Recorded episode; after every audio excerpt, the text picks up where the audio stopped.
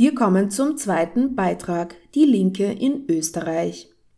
Der Wahlerfolg der Grazer KPÖ samt kommunistischer Bürgermeisterin schlug weltweit Wellen.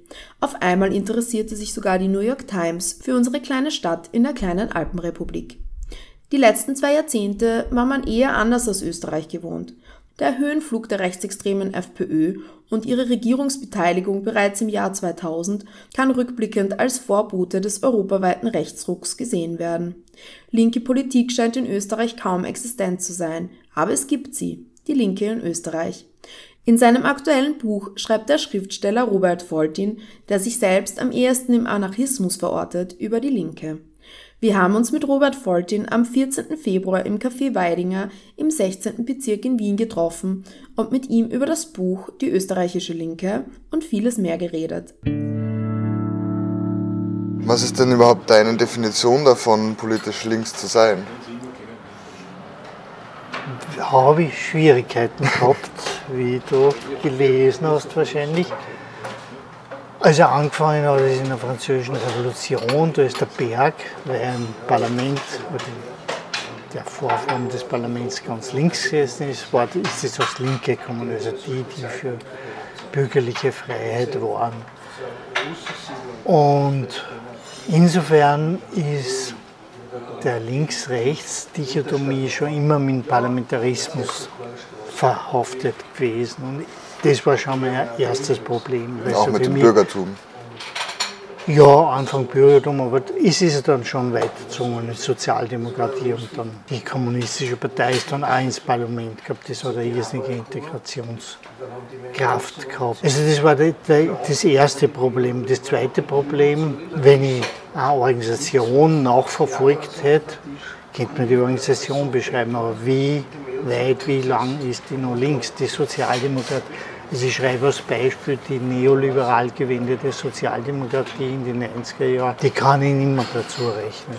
Und dann war es ja vorher schon für mich nach 45, waren das rechte Sozialdemokraten und es hat nur die Linke in gegeben. Aber zugleich habe ich natürlich vorher den Austromarxismus mit den Problemen, die es gibt, als links behandeln müssen oder Teil der Linken. Wo ich auch meine Probleme habe, weil die Disziplin kritisiert, die nicht umgehen hat können mit spontanen Bewegungen.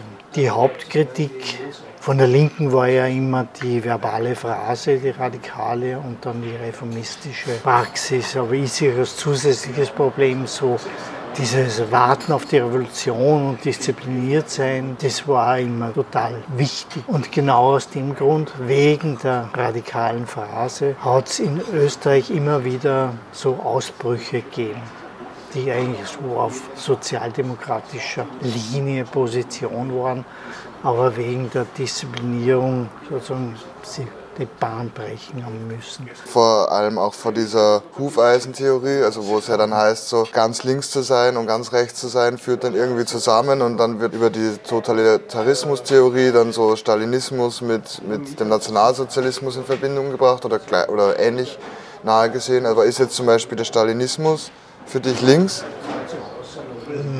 Ich ordne ihn da ein, trotz ganz scharfer Kritik dazu.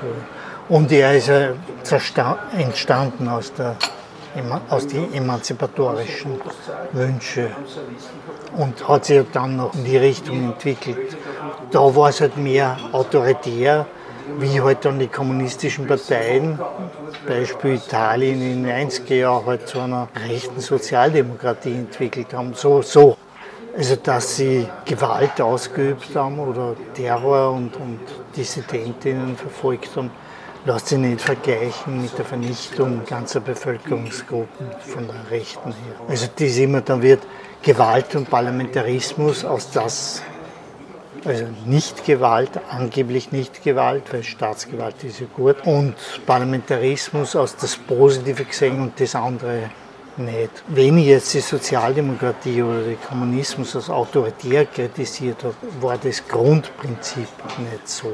Während bei den Rechten ist das Grundprinzip eine Identität Nation, Nation oder so und, und autoritär, also jetzt Führer und Insofern lässt sich es nicht vergleichen.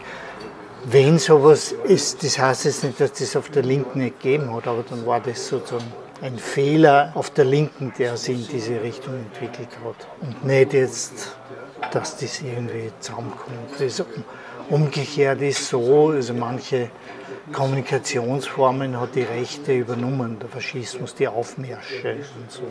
Und dann hat es dazu gepasst zum Militärischen.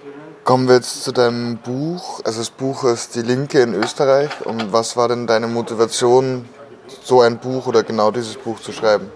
Ich arbeite ja mehr über soziale Bewegungen.